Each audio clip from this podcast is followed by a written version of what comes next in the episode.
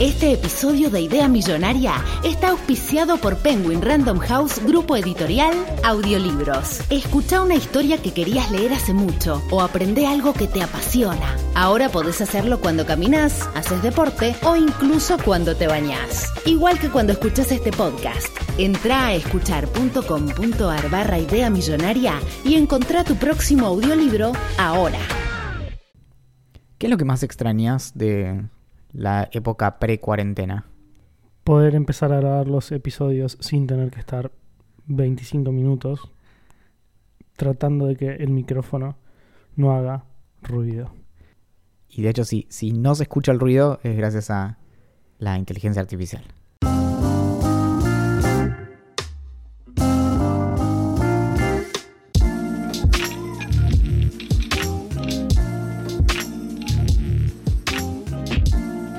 Estos tiempos tan difíciles que atravesamos como sociedad, como pueblo, como especie, en donde nos vemos obligados y obligadas a aislarnos y a evitar cualquier tipo de cercanía, cualquier tipo de situación en donde demostremos nuestra debilidad, demostremos lo vulnerables que somos y que de hecho no solo somos vulnerables de infectarnos con un, con un terrible virus, sino que somos vulnerables de que nuestros sentimientos queden en la línea. Y por eso este es un nuevo episodio de Idea Millonaria, el, espacio en el que esperamos que las personas se puedan encontrar y sobre todo puedan saber quién es aquella persona con la que hablan constantemente. Así que para el episodio de hoy vamos a, presentar a, las dos personas que, que van a acompañarnos durante la próxima hora y que idealmente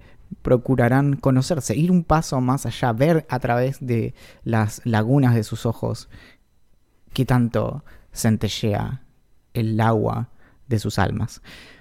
Por un lado tenemos a, a Valentín Muro.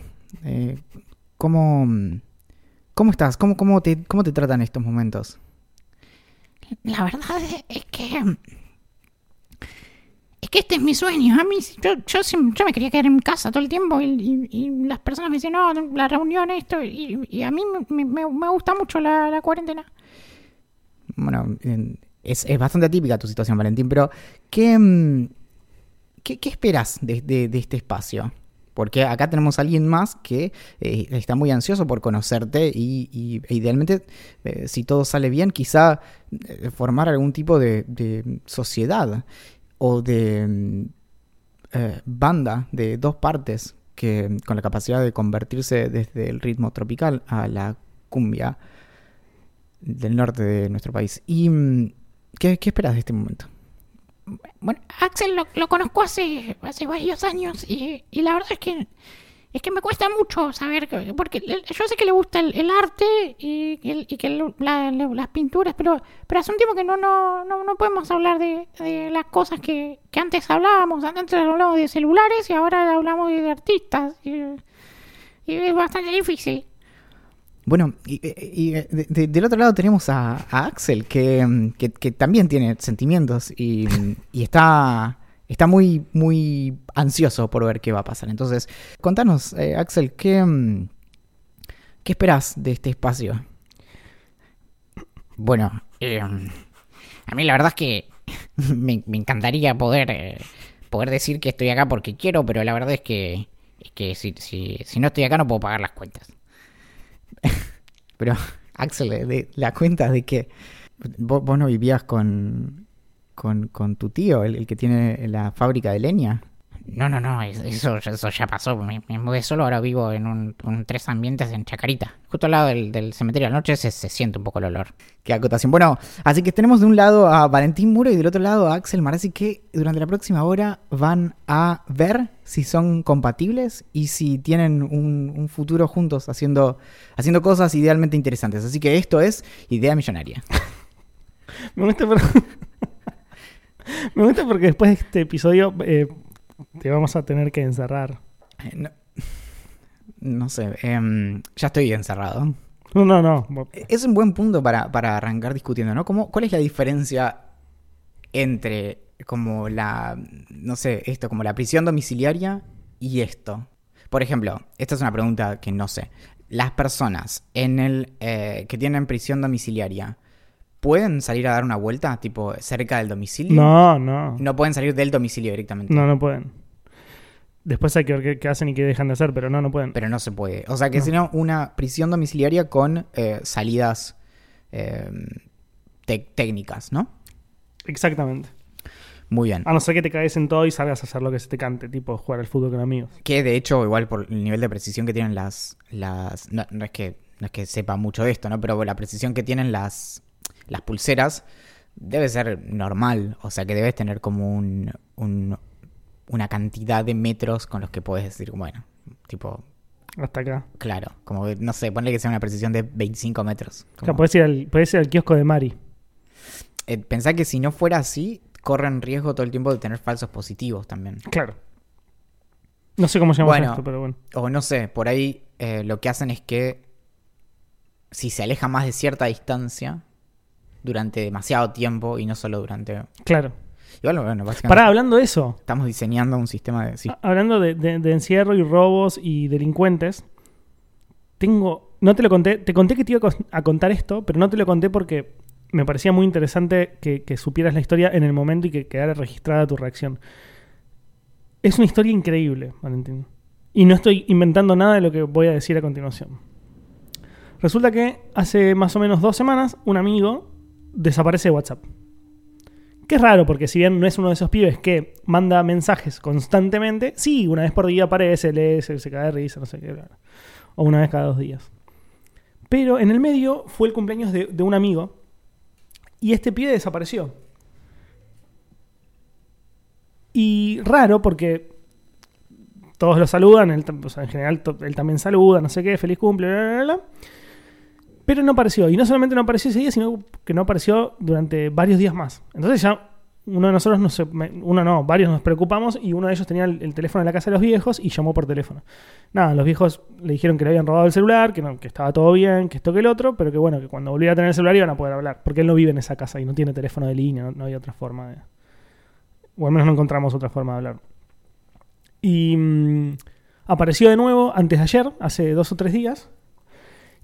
Le preguntamos qué había pasado y nos empieza a contar una historia que es terrible. Nos dice, no, se pudrió todo, me robaron, me robaron heavy. Le digo, ¿qué pasó?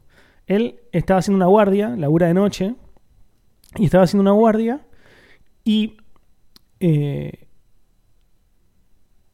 no, si bien no se puede, estaba eh, con una chica y estaba en un momento ahí como eh, hot con la chica y en ese momento es cuando le entran a robar. Entran a robarle dos tipos, uno con un cuchillo y otro con lo que él decía que tenía un arma. No lo sabemos. No lo sabemos. Claro. Y no fue, no fue uno de esos choreos como, chicos, quédense quietos, me voy a llevar esto y chau. Fue preocupante porque lo- los chavales pensaban que había plata. Y la realidad es que no había plata. Entonces, como pensaban que le, le habían mentido, que, que mi amigo le estaba mintiendo, eh, se empezaron a ponerle más o menos violentos, no mal, pero medio violentos. Y el pibe este que no se come una, los peleaba. O sea, como se plantaba de manos y, se las quería devolver y los chavales se ponían, ahí sí se ponían medio picante y se la dieron bastante. Es que ese es el punto donde, donde también es como en, lo posterior a un evento así, que es como, bueno, pero vos viste la pistola. Y hay, hay muchas de esas que, mm, que son como, no, estoy seguro que tenía un arma, pero, pero te lo insinuó o vos viste. No, no, no. Y, este- mm, en este caso él, él, él sabe que no, es cier- que no sabe si es cierto o no, digamos. No, no, O sea, no, por fue, eso. Fue, una, fue un- una amenaza, digamos. Pero digo que, que es muy común esto de que ante lo traumático, como que incluso completás ciertas cosas y por ahí no, Claro. como nada. Incluso, bueno, y lo llamativo de todo esto, si bien sí fue un robo violento, porque medio que le- lo golpearon y demás, lo que me parecía gracioso y no me puede aguantar la risa, se lo decía a él, es que él se le plantaba de manos y, estaba desnudo. O sea, como. Está en una habitación con los chorros que le querían robar, que le preguntaban dónde está la plata, dónde está la plata, él diciéndole que no, que no hay plata. Y cuando, y cuando le quisieron, lo quisieron golpear, y él se le plantó de manos en pelotas, ca- cagándose a trompada con los chabones. Así que es como una situación. Yo después le decía, como él ya estaba más tranquilo, obviamente, había pasado bastante tiempo. Le decía, como, yo no estoy seguro, no tengo tipo los hard facts, pero Estoy muy, muy seguro que muy pocas personas en, en el mundo se cagaron a trompadas con un chorro desnudo. Es que estás como literalmente en una situación de muchísima vulnerabilidad. O sea, tenés como tus partes eh, a las que más preciadas completamente expuestas. Y mm, igual pienso como en estas cosas tipo Kiefer Sutherland. Como, tipo, como si lo agarran así. Pero además hay se algo... caga a trompadas. Pero, pero en el medio hay algo que es increíble con todo esto que estás contando también, que es que te, te interrumpieron cogiendo. Como a- sí. a- antes que cualquier cosa. O sea, ya, ya es una anécdota que alguien es- entre en tu habitación si vos estás en, en pleno acto sexual. Es cierto. Que alguien entre encima armado es solamente como que es un grado. Entonces, lo otro era como. Nada, era un 70 y que tenga una pistola es un 10 más sobre ese 70, ¿entendés? Claro. Pero No, mira que me mató es que se cagaba a trompadas con los chorros desnudos, boludo. Pero y, y hay, un, y hay un elemento en, no me en de todo- causar gracia. en toda esta situación, un elemento increíble, que es que había una cuarta persona que era la piba con la que él Bueno, estaba. no, eso fue lo primero que le pregunté y me dijo él que, que fueron súper respetuosos, que, que, le dec- que la trataban de señora, que le decían, no se preocupe señora, está todo bien. Claro, O sea, como, tranquila. Sí. Eh, la estaban pasando bien. Eh, disculpe, no, eh, no, no queríamos ju- in- in- interrumpir así, no, no esperábamos esto, pero... ¿Todo pero bueno. bien? Pero sí, bueno, está linda la noche, ¿no? Porque estuvo refrescando, así que sí, estaba ideal para estar acá eh, en un rinconcito culeando. Y... mm, bueno, este, este segmento que inauguramos esta semana, que es eh, amigos a los que roban en situaciones eh, particulares, no, no van a, no pueden creer la historia de la semana que viene, es auspiciada por el VIP de Idea Millonaria, que no es ese rincón que ponen para hacernos sentir ciudadanos de segunda en los aeropuertos, sino que es es un espacio pero, pero virtual, místico, mental. Eh, sucede en, en, en nuestras cabezas, en, en la profundidad de nuestras almas, ¿no? Para, para recuperar algunas de las cosas que estuvimos trabajando hoy. Y este VIP de Idea Millonaria, que se encuentra en vip.ideamillonaria.com, que es VIP como de, de VIP, con B corta, como B de venganza, y no VIP con B larga IP, como si fuera VIP, VIP, VIP, VIP, que es eh, el ruido que hace electrocardiograma cuando, cuando suena, hasta que se queda clavado en el pip y... Te moriste. Exacto. Entonces en, en con B corta pueden encontrar una cantidad increíble de, de beneficios ficticios y otros reales. Voy a decirlos y ustedes van a tratar de, de identificar cuáles. Una vez por mes, una clase de cocina con Louis y François. Van a, en, esa oportunidad, por, por Zoom, vos podés eh, tener acceso a, lo mejor de, de la cocina francesa, en este momento en cuarentena, y mm, te van a explicar ahí cómo hacer una receta que no, no puede superar los tres ingredientes, como regla general. Además de eso, una vez por semana vas a recibir un newsletter que se llama Vino, que es el very ideante newsletter optativo, en donde vas a recibir seis recomendaciones y una recomendación musical, tres de Axel y tres, tres de Valentín. Además, vas a tener la oportunidad de tener tu propio personaje en un videojuego. Todas las personas que se sumen al VIP de Idea Millonaria tienen, se pueden hacer su propio skin para Counter-Strike, para la versión que corre en Windows XP. Y, mm, La 1.6. y, y van a poder usar eso para alardear con sus amigos. Entonces van a poder jugar de tal modo que técnicamente sus amigos les estén disparando y estén apuñalándolos de una manera que sea más parecido a la realidad. Además, si lo tuyo es la lectura, puedes sumarte al club del libro Legrand, que es uno de los, de los posibles beneficios del VIP, en donde una vez por mes recibís un libro y al, al mes siguiente recibís un, recibís un audiolibro. Lo estoy explicando bastante mal, pero recibís un libro de papel, después un libro de escuchar y después un libro de papel y así sucesivamente. El club de la pelela que te da el acceso a esa media hora que queda fuera de idea millonaria, esas cosas que no se pueden decir en voz alta porque estaríamos rompiendo varias leyes, es el lugar en donde se esconden todos los secretos que de todas las cosas que no te pudimos decir en los episodios que escuchaste de Idea Millonaria. El club de la pelea te da acceso a ese podcast secreto. Y además de todo esto, cuando se levante la cuarentena, vas a tener acceso para al menos una vez al año, en tu cumpleaños, festejar en el pelotero de Idea Millonaria, pero además, cualquier otro día del año tenés un descuento permanente del 60% para vos y hasta 8 amigos con los que puedes meterte en el pelotero de Idea Millonaria. Te faltó una, que me acordé por lo del pelotero. Una birra gratis cuando sean ideas millonarias en persona. Eh, y es, sí, tal cual. Así que bueno, de todas esas cosas vas a tener que identificar cuál es verdad y cuál es mentira. Ahora bien, Tengo un montón de cosas para contar. Yo todavía. también. Bueno. Ten- pero tengo, no, pero tengo una que es, que es un debate, así que vamos, vamos con cosas más fáciles. Bueno, te cuento algo que es, que es así como light y si querés después vamos al debate. Vamos a terminar las piñas. Bien. Tiene que ver con, pegar piñas, así que. Nice. Bueno, tengo para recomendar un documental, se- miniserie documental de Netflix que me pareció fantástico. Nos lo recomendó eh, la semana pasada a ambos, Pablo, un amigo. Eh, yo le estaba diciendo que no me estaba pudiendo enganchar con casi con ninguna serie. Ya de movida, si dura una hora, o sea, ni, ni, ni lo intento porque mi atención está por el piso en- durante la pandemia. Ya estaba medio por el piso antes, durante la pandemia está muerta. Tengo una salvedad para eso, que es, es esto que nos aqueja a ambos, que es que las cosas de una hora solo se pueden consumir si las tenés de fondo. Sí, o, estoy, o si estoy con otra persona. Mm. Pero no, no, no sucede, entonces es, que, es es que mirar una serie con otra persona es como sentarse a estudiar al punto en donde, ni, como, no con un amigo, pero con alguien que como recién conoces de la facultad y que es como que no da no estudiar. Porque Claro. entonces, tanto el tiempo como chequeándose hasta que hay un momento en donde se dan cuenta de que pueden ser amigos y ya no sirve más juntarse. Como, Claro, terminás es, solo cuando, es solo, claro, cuando no conoces del todo a la otra persona que puedes Claro. animarte a hacer una cosa así. Bueno, y mm, como este era un documental y duraba media hora, me atrajo mucho. Se llama Street Food Latinoamérica. Como lo dice su nombre, el documental cubren diferentes puestos de comida callejera en diferentes ciudades de Latinoamérica. Entonces empieza con Buenos Aires y un, y un restaurante en el mercado central donde hacen una tortilla rellena de jamón y queso que es completamente espectacular. Después, no sé, en Brasil muestran la historia de una señora que eh, era muy pobre, que empezó lavando ropa y terminó teniendo un uno de los restaurantes más importantes de Salvador. Eh, ¿Salvador se llama el lugar? Bueno, ahora lo chequeo. Después también eh, en La Paz, eh, en Bolivia, en, en- Salvador de Bahía es en Brasil. Salvador de Bahía, era, Sí. sí. En, en La Paz, en Bolivia, en, en, En Lima. en Lima, en, en Perú, que yo en Perú fue uno de los lugares donde mejor comí en mi vida. Eh, en el DF, en México. Bueno, básicamente son seis capítulos que recorren estas ciudades y está espectacular porque no lo muestran desde el punto de vista, bueno, te vamos a contar cuáles son los lugares de comida callejera más famosos del país, sino que te cuentan algunos que no son tan famosos. Y lo, más interesante de todo es que te cuentan la historia detrás de las personas. Entonces, te cuentan cuando, cuando recién empezaron y les iba como el orto, y cómo por casualidad o por mucho laburo o por un golpe de suerte empezaron a hacer un plato que los hizo famosos y así pudieron empezar a crecer.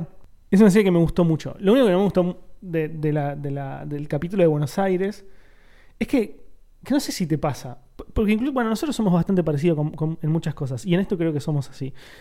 ¿Viste que todo el mundo describe a los argentinos, a los argentinos como pasionales? O sea, como por el fútbol y los cantos y el tango y no sé qué. Yo la verdad no soy así. Y la mayoría de las personas que conozco no son así. Hay una que es peor y, y nosotros nos cuesta pensarla, pero alguna vez se lo escuché a alguien que no solo eso, sino que a veces es una descripción de los porteños. Claro. Y entonces es, por ejemplo, el argentino canchero, el argentino bla, bla, bla, bla, bla, mm, está describiendo un porteño. Claro.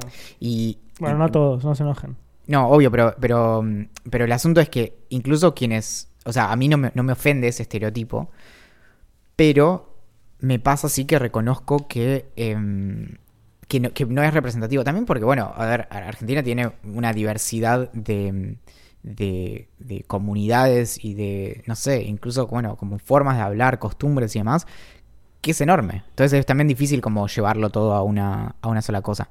Yo vi el episodio de Perú y el de Bolivia. Mm. Y El de Perú es espectacular. el de Perú me encantó, la- bueno, también por esta cuestión como de, de la historia y cómo está contada muy en primera persona, muy estilo eh, radioambulante. Claro. ¿Sabes que lo repensé? Y, y me habían dicho algo como, bueno, eh, parece medio como Asperger, medio autista el, el, el pibe de, de Perú. Y yo dije como, bueno, de vuelta, o sea, me pareció como medio que no- por ahí no era, como si- sin haberlo visto. Y cuando lo vi dije como, sí, tiene mucho de eso. Y ese episodio me gustó mucho, pero solo para no extendernos mucho más, ¿sabes qué me pasó con el episodio de Bolivia? Y creo que pasa con varios, que hubo un momento en donde le estaban agregando como tanta, pero tanta épica. Sí, Como la que música. La música iba tipo constantemente, pero y yo dije, ah, ahí se termina el episodio. No, y seguía un rato más y después hicieron lo mismo, como que es como mostrarte como un plano medio cerrado, música de fondo como medio como increyendo, y que es como y yo dije como, dale, o sea, no- quiero ver esto, no, no es una película de los Vengadores, como que Claro. no es tipo lo matan a, a, mí- a mí no Thanos. me, no me gusta cuando te, te- cuando te están intentando hacer llorar. Que a mí me cuesta cero, entonces yo ya había llorado. No te das drama, o sea, como yo con la historia simplemente me emociono. No hace falta que me pongas música, como decís vos, increciendo y, y que termine explotando para que me emocione. Y que, y que es esto de, de hace que me, que me emocione sin, sin inclinarme hacia eso como artificialmente. Claro, claro. Como que es con, bueno, lo de la música y después eh, el tratamiento de la imagen y un montón de cosas así. Y mm, eso, vi solo esos dos episodios, pero me dio eso como de- del el formato por ahí medio cliché. Sí, de- a mí, me, a mí me gustó mucho, hice reseña en el Observando del domingo pasado, me gustó mucho realmente, o sea, me emocioné en muchos capítulos. Últimamente, no sé si la cuarentena me pegó para ese lado, pero estoy muy en plan emocionarse muchísimo. Hace poquito, bueno, quizás lo puedo dejar para el próximo capítulo, pero leí un libro que se llama Luis entre fantasmas, que es, una- es un libro de ilustración. Terminé llorando, boludo, pero acongojado. Pero no me pasaba, no sé hace cuánto, con un libro no me pasó nunca. Nunca, nunca, nunca que lloré así con un, con un libro. Y después, que, que no me que, que, que me pasó con un libro de ilustración que yo hasta hace muy poco, ignorante por completo, pensaba que no me gustaban. Y, y leí cuatro o cinco a medio al hilo eh, y me están, me están alucinando mal. Y como son, como es poco texto y mu- mucha interpretación de colores y mucha interpretación de dibujos, me, me ayuda a, a- a poder avanzar, digamos. Bueno, no importa. Nada, eh, ¿Vos viste Coco? Sí, también yo, bueno, sí, estoy, sí. Si la veo ahora, me- creo que, si la veo ahora ya termino como deshidratado, pero cuando la vi sí me emocioné bastante. La vi hace mucho. Yo la vi hace un par de semanas y la vi muy tratando de resistir. Como, oh, esto- es más, hablé con Mayra de que la iba a ver y me dice, no, no, yo no me animo porque... Y entonces es raro porque como entiendo una película que te dé mucha impresión y decís como, no, la voy a tratar de evitar por esto y lo otro, pero justo una película así es raro, es como tenerle como esa aversión a que te va a hacer llorar y bueno, finalmente está todo bien. Pero... mm, pero sí, me estaba pensando en qué momento algo que leía me hizo llorar. Y me pasó algo que, que es muy divertido, pero me pasaron hace unas semanas un guion de una película para, para que lo leyera y viera mi. como diera mi opinión, porque son. eh, uno de los personajes es, está en el espectro autista, entonces era como medio. No para que lo corrigiera, sino para, tipo, si me gustó o no. Y. y el guion, bueno, me divirtió mucho, es como en algún sentido como muy argentino, lo lees y decís, esto es una película argentina. Y, mm, pero en una parte me emocionó y me hizo llorar. Y fue y no me lo esperaba, pero ni ahí. Mira. Y me di cuenta de que, por como están escritos, el formato es el primer guion que yo leo como, eh, como completo.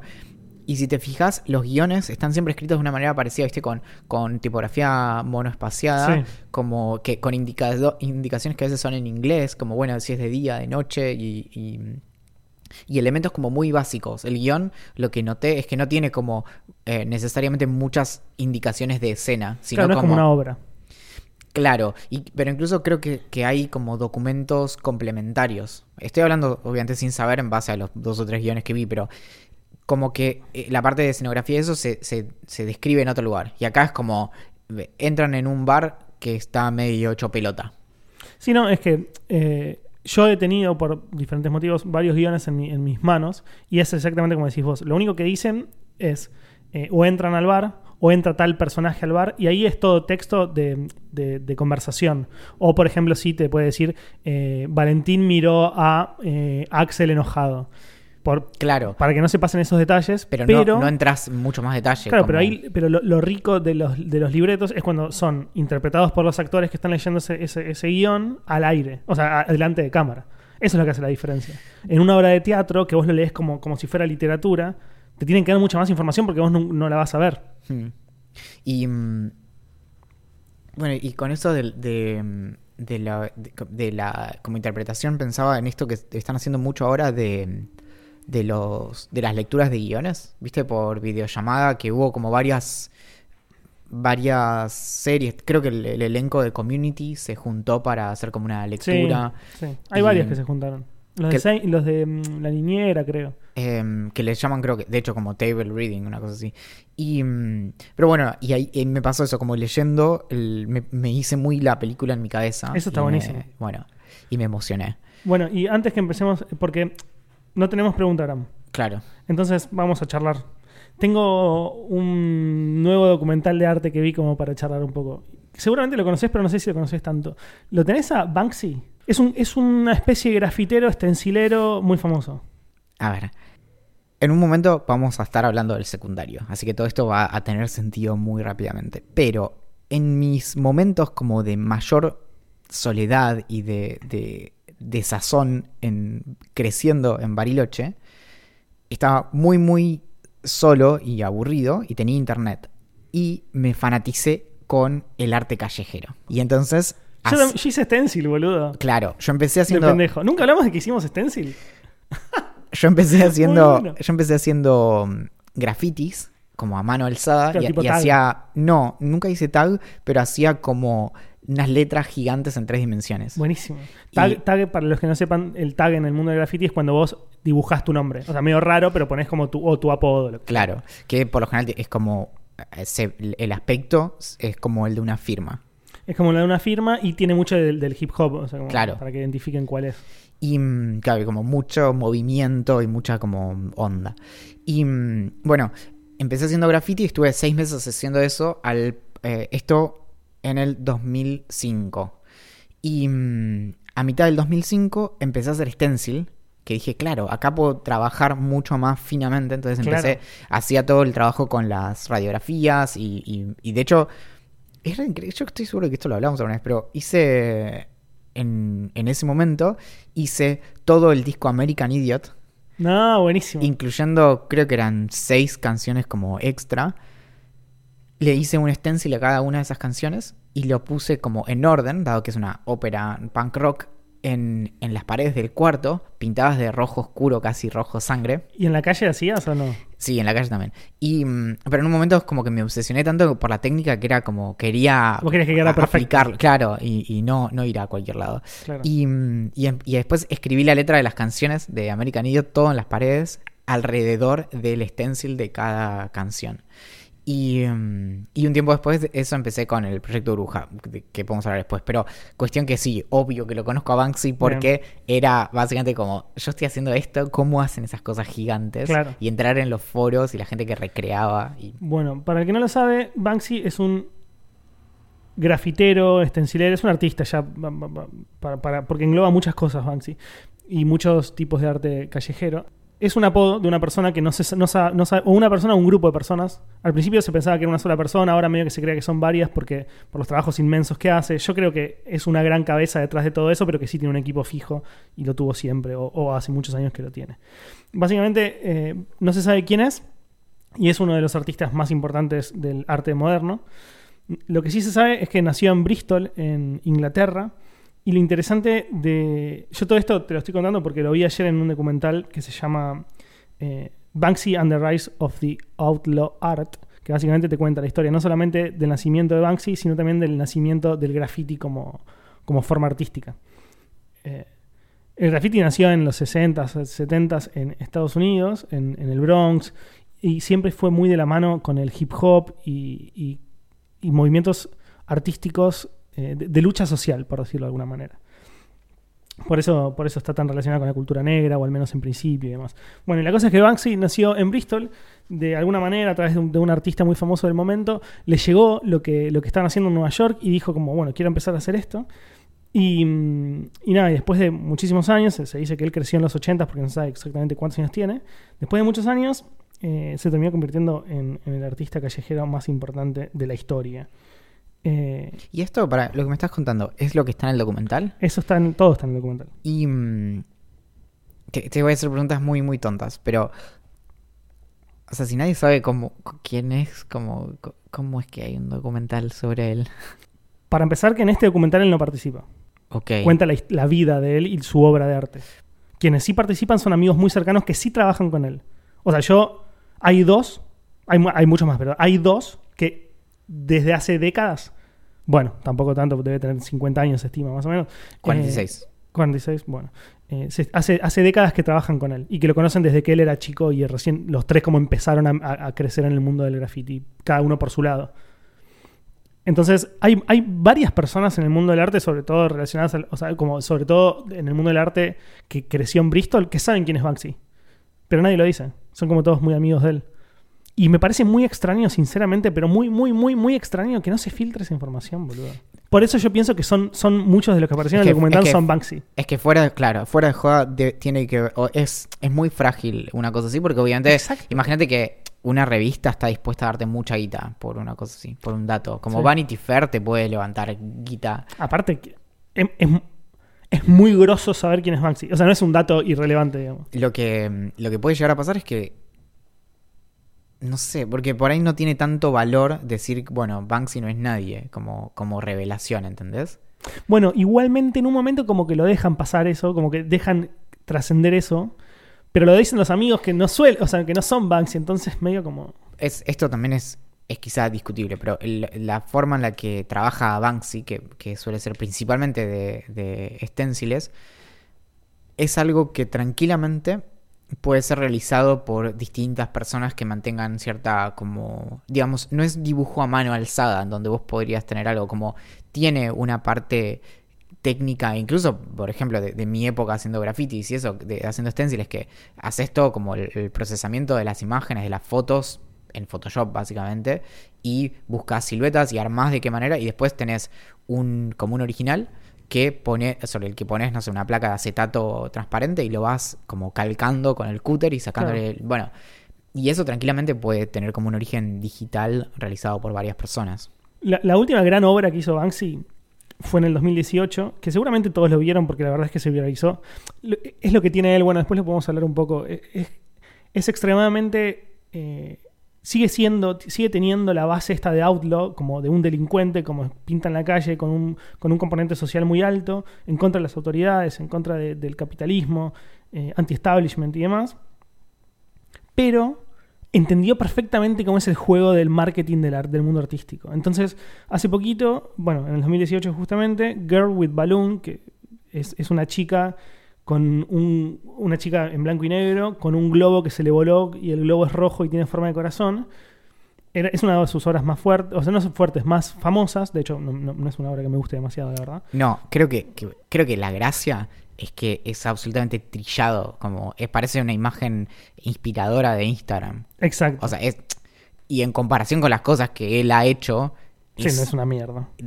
Lo único que puede tener como de notable, o que por ahí tiene, y que me parece increíble que le, que le ponga la firma a eso, él o el grupo o lo que sea, es que es como, ya es, es, es tan obvio y es tan trillado que es, es casi Lo hizo cómico. claro. Como claro, y como seguro que esta bosta que estoy haciendo les va a encantar igual. Claro.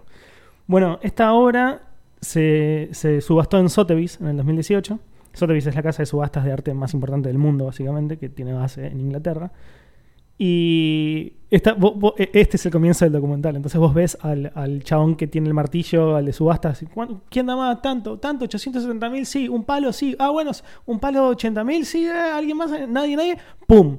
La venden a un palo, creo que 80 mil o un palo 60 mil. No sé. No, un- un- bueno, en, lo, lo tengo solamente en libras, así que no, es- en dólares sería más dinero, pero es 1.04 millones de libras. Bueno, la vende, no sé qué. al- al in- al- al- a los 2-3 segundos que da el martillazo final, se empieza a escuchar un ruido. Tipo. La gente medio que no entiende qué pasa. Y hasta que logran ver lo que estaba sucediendo, era el cuadro que había creado Banksy. Era, era un cuadro custom made. Que tenía un shredder, como un rompedor de papel adentro. Tipo picadora Un de papel. Una picadora de papel que lo corta todo en, en tiras largas y rompe la obra en, en- en tres cuartos de la obra.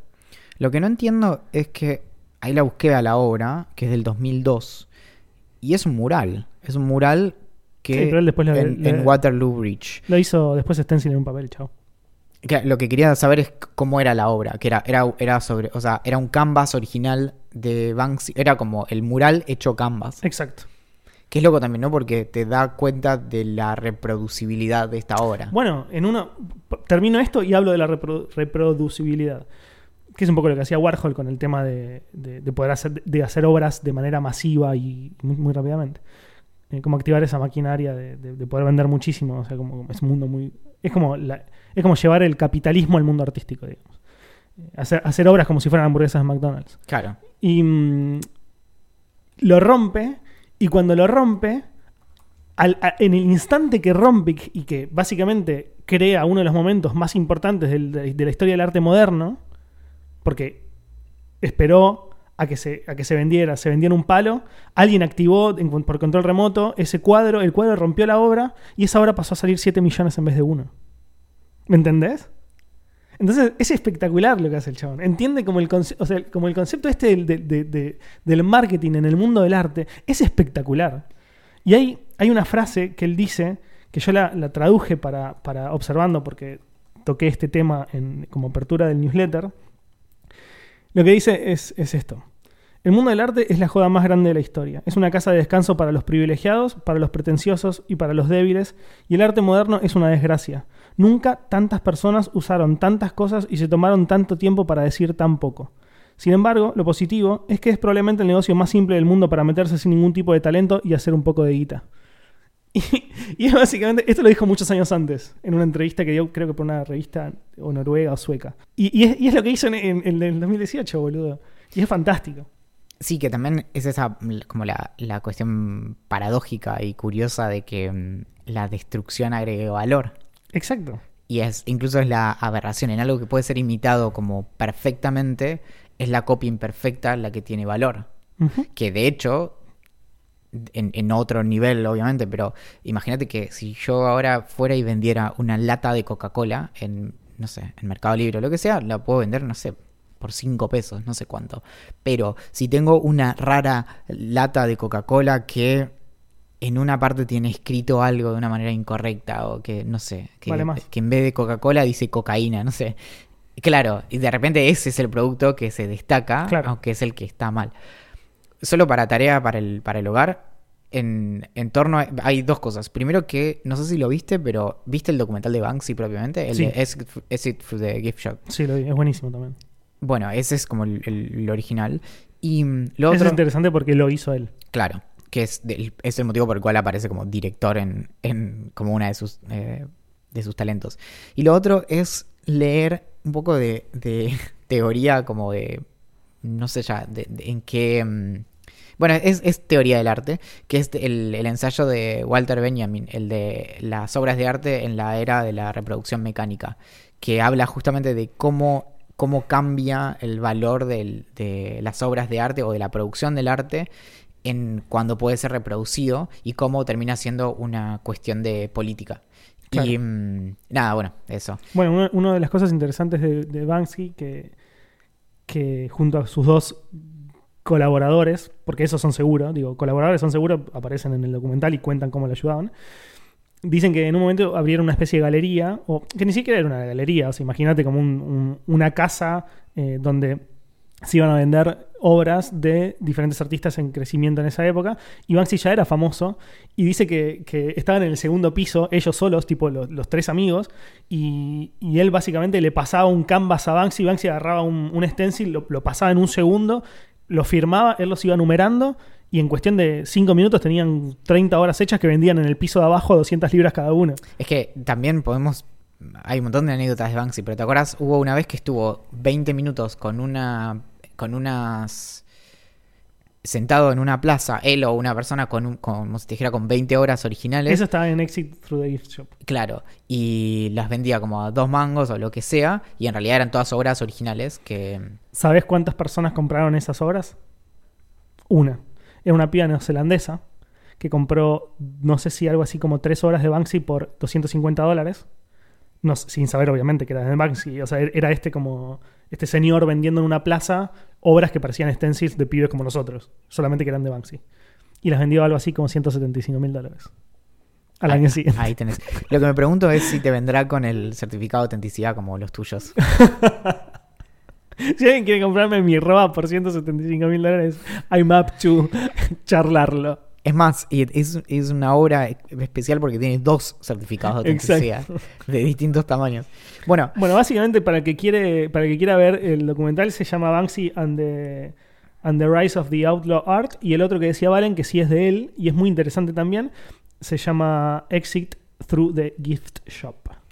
vamos a hacer dos cosas antes de, de que no sé, de- se abra el piso y nos callemos, nos call- antes de que ¿Que lo qué?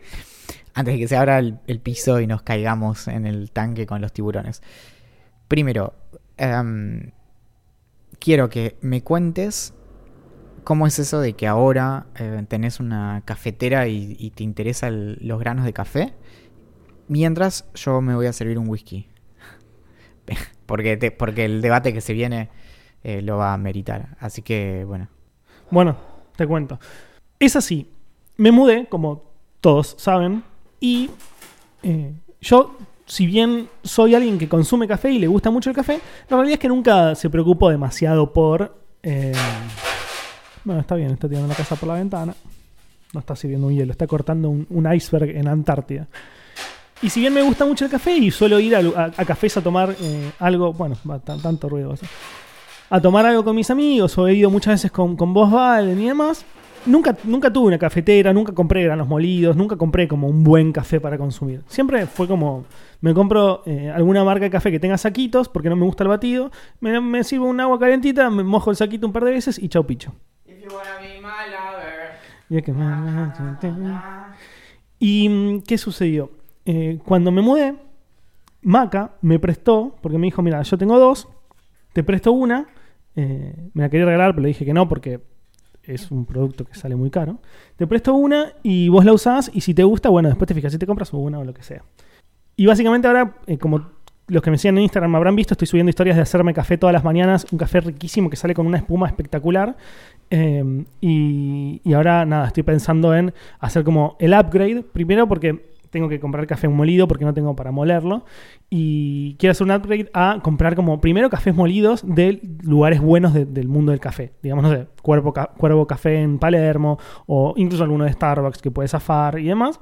Y después ascender un, un escalón todavía más alto, que eso ya me lo tenés que explicar vos cómo viene la movida, de comprar granos sin moler, comprarme uno, una máquina para molerlos y hacérmelos tipo en el momento. Pero bueno, tengo que desarrollar todavía mi paladar cafeístico. El café tiene, para, para como, como reglas para entenderlo, el café tiene como, bueno, tiene muchas etapas, pero las que te voy a contar es que primero obviamente se cosecha, después se tuesta y después es el grano que vos comprás, que lo moles y después haces el café, como en ese orden. Hmm. Obviamente, desde que el café está tostado, es la primera fecha a tener en cuenta. Entonces, cuando vos comprás café, te conviene fijarte en la bolsa si dice cuándo fue tostado Hmm. y que, digamos, cuanto menos tiempo pasó, por general mejor. Después, entonces, por eso es que, por ejemplo, lo ideal, de hecho, es comprar café que haya sido tostado en las últimas dos semanas. Claro. Todo esto que estoy diciendo es absolutamente ignorable. Si vos no le prestás atención, va a estar todo bien, igual. Pero Sobre lo- todo yo que no tengo un, un, tam- un paladar desarrollado. Absolutamente, pero es- son las cosas a tener en cuenta. Entonces, Bien. después, lo otro respecto del café es que en grano te va a durar más que molido. Entonces, eso preserva más la, la frescura. Lo ideal siempre es comprar café para no más de un par de semanas a la vez. Eso en la práctica no tiene ningún sentido. A mí una bolsa de café de, de un cuarto de kilo me dura fácil un mes. Claro. Entonces, mm, no, no tiene sentido. Y lo ideal es esto entonces de comprar los granos y molerlos en casa. Porque si se degrada cada vez más rápido, en granos te dura más. Y si vas a conservarlo, algo que es importante es que hay muchas personas que piensan que guardar el café en la heladera. eh, por ejemplo, mi papá siempre guardó el café en la heladera. Bueno, eso no, no, no es bueno. Y no solo no, no extiende la vida del café, sino que puede hacer que se contamine con olores de adentro de la heladera. Mm, Eso sí, él tiene que tiene lógica. tiene que mantenerse sellada la bolsa y mm, lo ideal es tenerlo en un, en un contenedor hermético y en un lugar oscuro. La luz es de las cosas que más aceleran que se vaya degradando. Y el problema también de guardarlo en la heladera es que puede que se rompa la humedad, porque es muy importante que se mantenga seco. La humedad y la luz le, lo hacen, hacen que se degrade. Y a nivel precio, hay Eh. una gran diferencia entre comprar eh, granos y comprar café molido. No, en realidad el- cuando vos compras granos en cualquier lugar, de cualquier, cualquier lugar, el molido no te lo cobran, sino que te dicen, por lo general vos vas a comprar y tenés como granos y en el momento te suelen preguntar, Ah, ¿cuál, ¿cómo lo vas a hacer? Bueno, lo voy a hacer en una máquina expreso, lo voy a hacer con una prensa, lo voy a hacer con, ya no sé, con filtro, bueno. sí. Y En base a eso te lo muelen. Claro, porque es que tan grueso sea. Y que no sé, yo uso, yo me, yo- a mí me regalaron hace un, hace un par de cumpleaños un molinillo de café y es medio como ca- cada vez aprendo algo distinto. Puede pasarte que lo muelas muy, muy grueso, entonces el agua pasa directamente Claro. y, mm, y te queda como muy claro el café. O puede que lo muelas muy, muy finito, entonces llega a filtrarse y te queda como residuo en el... Claro, hay un punto medio perfecto. Claro. Y lo otro también es que si lo moles muy finito, puede ser que se apelmace mucho. Entonces es como que no, no pasa del todo bien. Te el- tapa. claro. Entonces tiene que hacer como mucha más presión y eso. Es mucho como. eh, Sí, prueba. Sí. Claro, prueba y error. Bueno, a ver. ¿Cuál es el debate que me trajiste hoy, papi? ¿Para qué pongo la música de esta sección? No lo pones vos porque edito yo. Por eso. Tururú. Tururú. Adolescencia. Tururú. E- Esa es la sección. Bien, la, la situación es la siguiente, y la conversé con mi psicóloga, así que me siento completamente legitimado en, en lo que vendrá a continuación. Bien, ¿cómo estás con el psicoanálisis? eh? Vamos, vamos, vamos, Valen, vamos. No, no, no. La, la- el tipo de terapia que hace mi, mi psicóloga es eh, hipnosis con picana. Con razón estás tan bien últimamente. Sí, es, es bueno, es una técnica que aprendió en China. Eh, y bueno, no, eso no es lo importante, me estás distrayendo. La, la situación, la situación es la siguiente. Venga. Ya no sé ni por dónde empezar. Ya hemos hablado en este mismo espacio acerca de el año de mi vida en el que fui, tuve un bully en el colegio. Que afortunadamente no fue, por ejemplo, en ningún momento de la primaria, fue un solo año de mi vida. Fue exactamente el año 2004 en el que una persona básicamente se dignó a hostigarme un año entero y hacerme sentir muy mal. Lo que hacen los bullies. Esa no es la parte importante. Lo importante es que era una persona que la paradoja es que a diferencia de lo que uno podría tener como un perfil de, de bully, como de, de estereotípica, esta persona era muy aplicada, era muy estudioso, como mejor promedio del colegio y demás. Entonces, no es que él, por ejemplo, me jodía a mí como traga, pero él tenía mejores notas que yo. Un montón de cosas que... Paréntesis. Eh, ya, sé- ya- ahora entendí por dónde venía porque leí tu, tu historia de Instagram. No llegué a leer el tweet. Pero me, me encanta el debate, dale. Entonces, a lo que voy y lo importante de lo que estoy haciendo de este setup es que es una persona que no solo se jactaba de genio, era, era una persona que contaba cuántos días se sacaba en el boletín cada trimestre y entonces su número era como, si te dijera como, bueno, 12. Este, este 12 qué? Bueno, me- tuve 12 10 en... Hmm. Bueno, esa pelotudez a mí nunca me interesó, pero como él había sido muy amigo mío, yo dije como, bueno, imitamos a nuestros amigos. Entonces yo me, me- me lo, lo imité en el sentido de que también salía a buscar eh, sacarme cierta cantidad de, de dieces y cosas así. Todo esto solamente apunta a que era una persona que tenía grandes, grandes aspiraciones intelectuales. Y se jactaba bastante de eso. Obviamente una persona que cuenta cuántos días se sacan en el boletín no, Sí. no piensa de sí mismo que es un tonto y demás. Cuestión que no supe nada más de él durante más de 10 años y hace cosa de una semana me entero de que este niño genio, Hmm. que me la hizo parir durante un año, al menos durante un tiempo trabajó como coordinador de viaje de egresados. Bien. En el medio de todo esto me llega un meme que no sé si lo habrás visto, que es, te lo voy a describir ahora, es un meme que está como basado en Dragon Ball Hmm. y te muestra de un lado a... mm, ¿Quiénes eran? Goku y Vegeta, los que... Lo- eh, sí, Goku es el principal y Vegeta es el de pelo para arriba negro. Igual acá, creo que son el hijo de Goku, ¿cómo se llamaba? No, no sé, ya, ya me. Bueno. Tonks, no me acuerdo cuáles eran. Y eh, bueno, cuestión que hay dos que están por, por fusionar y de, de un lado dice ser violín, Goten y Gohan. Goten y Gohan. De un lado dice ser violín y del otro dice ser un inútil y se fusionan y abajo dice coordinador de viaje egresados. Entonces me pareció fantástico y me pareció fantástico la, ironía de todo esto. Entonces, bueno, lo tuiteé. Y de hecho lo que tuiteé fue, bueno, el pibe que me la hizo parir durante un año de mi vida y que por el que me, me- me cambié de colegio y por el que mis viejos se preocuparon porque estuve un año sin sonreír, que supuestamente era tan niño genio, terminó como coordinador de viaje de egresados. Hay un montón de cosas para desarmar en eso, en particular esta expresión poco feliz que yo usé de como terminar, como si fuera como una una condena y como si yo estuviera haciendo un juicio de valor. Que al principio cuando me hicieron esa crítica la tomé y dije como bueno, estoy siendo un poco injusto porque bueno, como no todo el men, no todos los coordinadores de viaje egresados son, son, la, eh, son el subconjunto perfecto entre ser violines y ser inútiles. Y en el momento me preocupó y de hecho borré el tweet y borré todas esas cuestiones porque estaba siendo injusto. Pero la cuestión, y acá entra el, debate, cuando le conté, mi, psicóloga se cagaba de risa, obviamente, de todo lo que le estaba contando. Y, y justamente lo que me pasó es que yo no estaba haciendo como, por ejemplo, hay muchas personas que detestan a los taxistas, ¿no? Hmm. Y entonces, pero también tenemos un montón de historias de personas, incluso mm, como a pocos grados de distancia, que el padre es taxista. Y está todo bien. Entonces, y hay, hay cierto límite donde tienes que decir como, bueno, tengo que tener como cierto respeto a lo que sea. Pero mal que mal, el asunto es que manejar un taxi es, es un trabajo perfectamente legítimo y no tiene nada de reprochable. O sea, está bien. De hasta te diría, es un trabajo que es necesario. Y es, es, es eh, honroso, si querés. Ahora, ¿qué pasa con coordinadores de viaje egresados?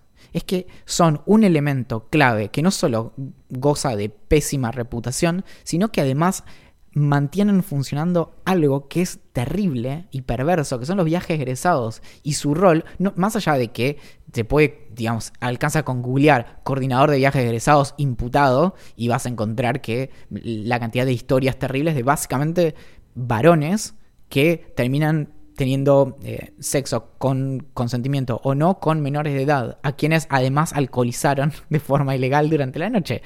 Entonces, no tiene nada de, como respetable el, rol. Y, para, para, continuar con el debate, en el medio de todo esto también estaba la situación de que vos podés en Twitter contar como, hay un chabón que me hizo, me hizo sentir para la mierda durante un año y se jactaba de un montón de cosas y termina como haciendo esto, que es probablemente algo que él hubiera criticado, em, y eso tiene como cierto contenido irónico, y las personas te digan como, ah, bueno, pero ahora vos le estás haciendo bullying a él. Claro.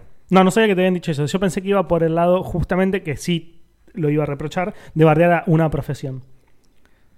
Yo cuando vi que lo... Yo no vi el tweet original, vi... Te lo cuento desde mi parte. Yo estaba en casa, en la cama. Fue medio tarde, pero no sé si yo me había quedado en la cama esta tarde, no sé qué, bla, bla. Tarde como a las 7 de la tarde, quise decir. Y veo las stories. Veo el tweet.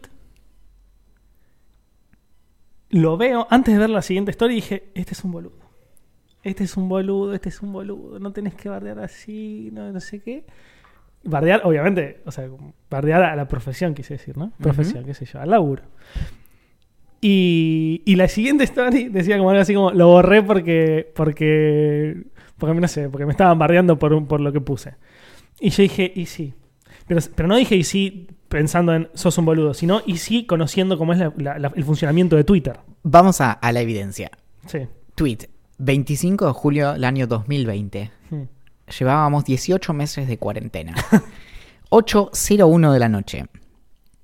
Valentín Muro, arroba Valencine. Ayer me enteré de que mi bully del secundario, por quien pasé un año sin poder sonreír, a pesar de ser un supuesto genio y el mejor promedio del colegio, terminó, énfasis, como coordinador de viaje de egresados. No, está mal, está mal, eso es un boludo. Porque acá era un re buen momento para bardear al, al forro este, pero lo que, pasa, no era por ahí. Lo que pasa es que, incluso, a ver, hagamos este trabajo ahora en vivo, acá. acá, en, la cancha, los, pingos. Terminó. Supongan este que, cambiamos eso. El mejor promedio del colegio. ¿Qué, palabra pongo en el lugar? Que no sea como peyorativa. Por otro lado, terminó la carga. E, eso, eso es muy, muy interesante. Y es, es, una parte que si yo hubiera tenido un poco más de temple y no hubiera dicho como chicos me quiero ir a ver community y no estar respondiendo a tweets, hubiera seguido con esta joda. Pero cuando vos decís terminó como coordinador de viajes egresados, leerlo de manera peyorativa está en vos, porque no lo dice. Entonces, de hecho, se lo dije a alguien. De hecho, esto, esto es muy divertido porque me, dio cuenta de que básicamente las personas que escuchan Idea Millonaria son mis personas favoritas en todo el universo. Porque me responde alguien en el tweet y me dice, es el mismo que encontraste una vez en una charla que viste. Y yo dije, no te puedo creer. Esta gente, Sí, por eso. Mi único bully. Pero justamente, em, no, no, lo que me hace muy feliz es que nos presten atención de esa manera. Y mm, entonces alguien me dice, capaz, él es muy feliz con ese trabajo y se siente realizado cada día que lo hace. ¿Qué estás queriendo decir? Te banco siempre, Valen, pero no caigas a su nivel. Y yo le respondí, ojalá que sí. Ojalá que haya sido muy, pero muy, muy feliz siendo coordinador de viajes egresados y de ese modo pudiendo realizarse como persona. Lo más curioso es que la connotación negativa se la diste vos. En mi mensaje solo establecí un hecho sin hacer juicio de valor. Que es verdad, terminó como coordinador de viajes egresados. Y alguien me responde, la puso más que vos, seguro. y yo le respondo, ¿vos viste lo que es mi cara? De eso que no te quede ninguna duda. y alguien salta y dice, están matando a Valentín por un simple tuit, haciendo conjeturas y sacando conclusiones. Dejen de romper. Bien, los filosofitos que creaste. Y acá, de vuelta por otro lado. Y, entre comillas, terminar, cierro comillas, como coordinador de viajes estaría siendo malo. Y yo le re- respondo, no tengo idea. ¿Lo es? Mi Sócrates preferido. Y entonces alguien me responde al tuit original. Y Valentín, exponerlo en un tuit descalificando el trabajo no es pagar con la misma mierda. Lo digo como alguien que te la pasó muy fulero el secundario por gordito, etc. Los años me dieron la derecha en mi postura y actitud, pero por suerte no revanchismo. Y alguien le responde, ¿exponerlo? Si no puso su nombre ni lo robó. Y la otra persona dice, suficiente para que quienes sean cercanos y ex compañeros, etc., Igual- sepan quién es. Igual, boludo, lo del revanchismo ya me, me rompe las pelotas. Me- si me trataste mal durante un año y me hiciste sufrir, no te puedo odiar, boludo. Pero, Chupame un pero- huevo. pero boludo. además, ese es, el, eh, ese, ese es el elemento clave del debate. El tweet seguía, y siguiendo el estado público de Valentín, uno puede llegar a informarse respecto de esto, escuela, división, etcétera. A lo que esta otra persona le dice, los cercanos ya deben saber de quién se trata, y si no, alguien se tomaría semejante trabajo de rastreo. Y ahí yo cierro esa conversación y digo, ¿de qué forma lo descalifico? Solo establezco un hecho. La persona que me acosó durante un año y me empujó al borde del suicidio y las autolesiones, eventualmente trabajó como coordinador de viajes egresados. No hay juicio de valor. No, sí, que pero- juicio de valor, sí, que pero, juicio de valor, pero igual, en cualquier hay. caso. eh, Pero eh, no está mal que ah, haya, ah, digo. es digo, que, está es que, mal claro, que hayas descalificado una profesión. seguro, ahí, ahí se terminó todo, ahí se terminó la joda, borré todo. Pero la cuestión es que hay varias cosas. Por otro lado, ponerle que haya un juicio de valor. Sí. No, ¿Cuál es el ponele no problema? hay. Sí, claramente, eh, o sea, mi tweet, y esto, esto también, y quiero que quede, señor juez, quiero que esto quede en el registro. Mi tweet fue muy, muy mala leche Claro. y fue malintencionado. Y fue como gastarme de, ah, tipo, niño, genio, como... el- Y esto también es un hecho que podemos establecer.